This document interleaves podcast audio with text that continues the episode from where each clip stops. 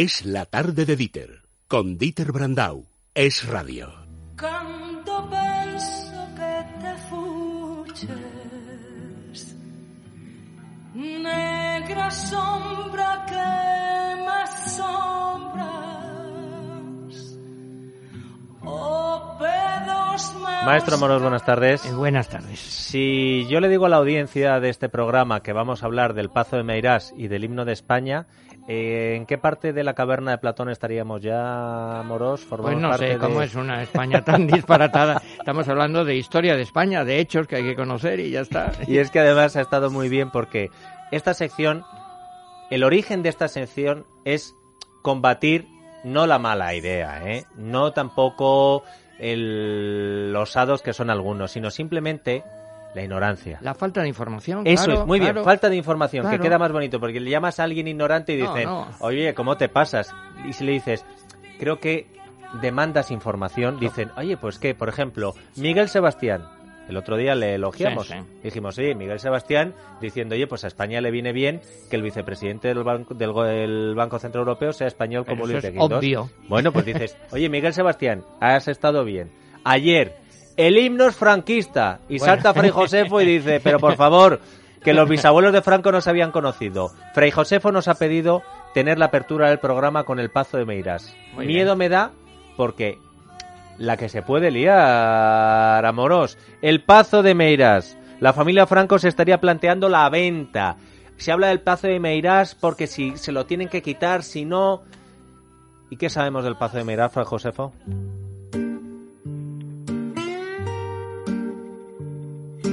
Por si alguien no lo sabía, Pazo es palacio en gallego. Y hay uno que está de moda, linajudo y solariego. Es de la familia Franco. ¿Para qué queremos más?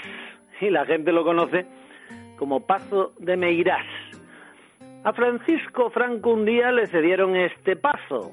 Fue en el año 38, dos después del cuartelazo. El municipio de Sada fue el que hizo la donación, sobre cuyas circunstancias hay bastante discusión. No vamos a entrar en ello, pero en fin, aquellos años, para llevar esto a pleito, hacían falta redaños. Y allí solía pasar el dictador los estíos, para irse después al Pardo cuando empezaban los fríos. Comenzaron los problemas cuando Franco se murió y el poder de su familia, pues claro, disminuyó. Fue la Junta de Galicia la que por cauce legal decidió nombrar al Pazo bien de interés cultural. Y como bien cultural, según saben los juristas, los francos son obligados a dejar entrar turistas. Con turistas por allí, cuatro días cada mes, para la familia Franco el Pazo perdió interés. El caso es que la familia dice que quiere venderlo legalmente y tal y tal, no como bien destraperlo. La izquierda y los separatas quieren meter allí el cazo y montan pollos frecuentes ante las puertas del Pazo. Se van allí con sus greñas, sus pancartas y sus chupas. Y no me extraña que un día se puedan quedar de ocupas. En fin, que los Franco venden. Pero en la prensa yo leo que puede ejercer la Junta su derecho de tanteo. Y en la prensa también leo el rumor, casi noticia, de que no lo va a ejercer esta Junta de Galicia. ¿Por qué no quiere la Junta comprar el pazo en cuestión? Pues porque yo me figuro que es para ellos un marrón. ¿Y un marrón por qué? Presumo que algunos preguntarán. Porque en su origen fue el pazo de Emilia Pardo Bazán. Y si la Junta lo compra, lo restaura y lo decora, debería destinarlo a Museo de la Escritora. Que mejor que ese edificio, en donde se domicilia el legado literario de la excelsa doña Emilia. La Pardo Bazán no fue una escritora cualquiera, sino una de las más grandes que hay en toda España entera. Una mujer portentosa que en nuestra literatura, y no por mujer, destaca como primera figura. Pero es que por doña Emilia la Junta no siente apego debido a que no escribió ni una palabra en gallego. Y claro, con las políticas de enaltecer lo vernáculo, que escribiera en español representa un gran obstáculo. Si en la lengua regional hubiera escrito algún cuento, para la Junta sería Pardo Bazán un portento. pero escribió en español, como Valle Inclán o Cela. Así que de doña Emilia el galleguismo recela. Hasta la web de la Junta de Emilia Pardo Bazán está en gallego tan solo, ni siquiera en catalán. Por eso, antes que gastar cuatro euros en doña Emilia, la Junta prefiere a Franco, o al menos a su familia. Esto ha sido todo, Dieter. Termino y te digo adiós. Si quieres saber más cosas, ya te las cuenta Amoros. Este- ya, este ya he es- quedado en rima. he Esto quedado- es un pase y no los de Lucas Vázquez a Cristiano.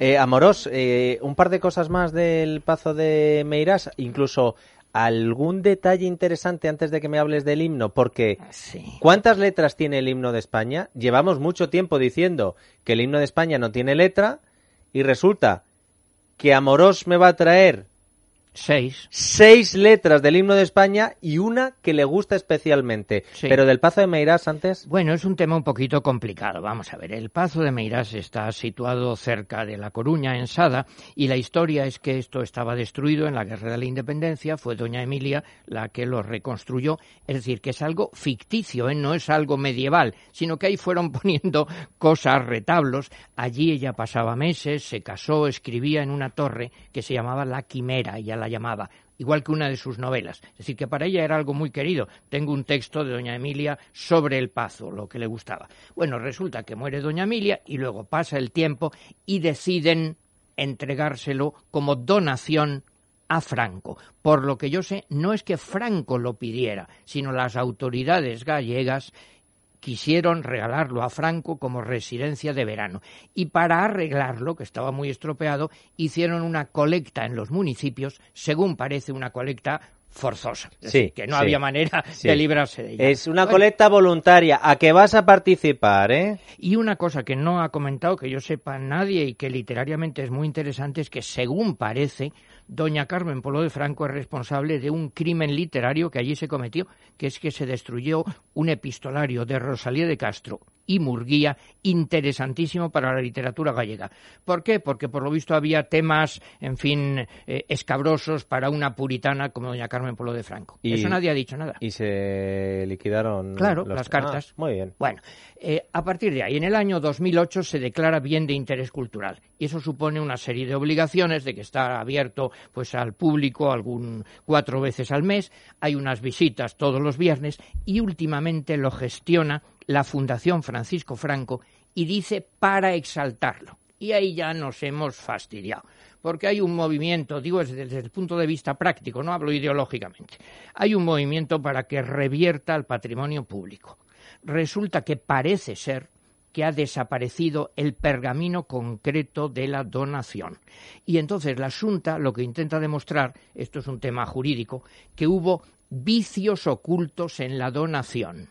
Con eso la donación se anularía automáticamente gratis. Y claro, esto hay que demostrarlo. Entre otras cosas, hay una posesión pacífica durante muchos años. Y entonces la familia se ha muerto esta señora. Bueno, los herederos lo que quieren es eh, hacer efectivo en metálico lo que haya para Quitarse repartirlo. de problemas. Claro, librarse de historias, porque ha habido muchos problemas y pleitos y multas. Entonces yo creo que aquí hay que distinguir, y perdona, problemas distintos. Problema jurídico, complicado. La vigencia o no de la donación, complicado. Problema cultural, evidentemente debería ser museo de la Pardo Bazán y de Franco y de todo lo que ha sido ese pazo. Bueno, no sabes tú la que has liado. bueno, Museo pero de Franco, perdona, estás pero loco. problema político es que hay que aceptar sin sectarismos toda la historia. Lo que no vale es recortar esto existió y esto pues no existió. Es decir, todo lo contrario de la actual memoria histórica. Y en el terreno práctico concreto, perdona, la solución lógica. Mira, yo a mí me ha tocado intervenir en pequeños asuntos, pero que una familia pues tenía un patrimonio, lo que sea, y lo quería una institución pública, y entonces supongamos que eso valía 10 y claro, la familia pues quería algo de dinero y la institución pública decía, hombre, no, pero yo a usted no le doy 10, pero le doy dos o tres, pero en cambio pongo aquí una placa que me lo ha dado y garantizo que se le va a respetar. Claro, si se garantizara que se respetaba el toda la historia del Pazo, bueno, pues yo estoy seguro que llegarían a un acuerdo. Claro, si lo que se intenta es una guerra contra Franco, bueno, pues la familia dirá, oiga, a mí que me cuentan, vamos a los tribunales. Y podemos estar ahí perdidos tiempo y tiempo, años y años. Dinero público mucho perdido también, ¿eh? Claro, pero es que Mm. lo sensato es con mano izquierda pues buscar una solución pacífica sin insultar a nadie. Si yo me acuerdo de tu padre, pues aunque sea mi libertad de expresión, como dicen ahora, tú no llegarás fácilmente a un acuerdo conmigo. Te vas a encontrar tú con mi libertad de expresión. ¿No te parece? Por cierto, sin insultar a nadie, la que le ha caído a Marta Sánchez por estando en Estados Unidos, cuando aquí no le iban bien las cosas, se va a Estados Unidos, echa de menos a España, escribe lo que dice ella, una carta para una música que dice injustamente tratada y a partir de ahí le ha caído de todo. Las fosas de la guerra civil, la corrupción del PP, de todo. Estamos locos, Dieter. To- Totalmente. Estamos Perdona, absolutamente el- el pirados. país ha perdido el la chaveta. Pero Claro. escucha, al mismo tiempo también veo una parte reacción, de reacción. claro. ¿eh? Y ahora me viene Amoros y me dice, pero Dieter, si hay seis letras del himno que yo y una conozca, que me gusta mucho. más. Mira, antes de nada una idea sencillísima. Existen los géneros en literatura y en música. Un himno no es una sinfonía, es una música para ser cantada a coro. ¿Qué quiere decir eso? Que la letra ha de ser sencilla, porque no le puedes pedir a la gente que cante algo complicadísimo, y que ha de- mm, la letra ha de responder a unos sentimientos comunes que cualquiera, que un campesino de un pueblo perdido y tú y yo digamos, oye, pues es verdad, nos representa a todos. ¿De acuerdo? Bueno, eso es un himno. También oigo a mucha gente que dice, es que no hace falta letra. ¿Cómo que no hace falta letra? Eso lo ha dicho Carmen Calvo. bueno, eh, entre otras, eh, en fin, me callo porque Calla, si no calla, la... continúa, continúa, continúa. Eh, en fin, entre otros errores notorios. Un himno es para ser cantado, no es para ser interpretado por una orquesta o por una banda, porque junta a la gente, pero lo mismo el himno de una nación que de un club de fútbol, que de lo que quieras, que, que de la peña de tu barrio. De la universidad, de lo que sea. Naturalmente, eso se canta. Bueno, el origen de esto, vamos a ver. La primera mención que tenemos del himno llamado himno nacional o marcha de granaderos es de segunda mitad del siglo XVIII, de Espinosa de los Monteros. Y hay una leyenda que fue un regalo, un legado de Federico de Prusia a un español, a Juan Martín Álvarez de Sotomayor. Bueno, resulta que esta marcha de granaderos se convierte en marcha de honor y la adopta de modo natural el pueblo español, porque un himno no se puede imponer. La gente lo acepta o no. Si no lo canta, por muy bueno que sea, si no lo quiere, no hay solución. Entonces, lo, mm, realmente lo declaró himno oficial Isabel II y ha funcionado así desde entonces hasta ahora con la excepción de la Primera y la Segunda República. También es curioso que hace poco, no sé si sabes esta historia, lo de la armonización la había realizado el maestro Pérez Casas, un director importante, entonces los derechos eran de una familia. Sí, es verdad. Y Cada vez que se tocaba el himno, Claro. clink, a la caja. Bueno, lo compró, que hizo muy bien el Patrimonio Nacional, y hay las dos versiones, larga y corta, y ya está. Bueno, entonces, para esto no hay letras. Pues mira, te voy recordando.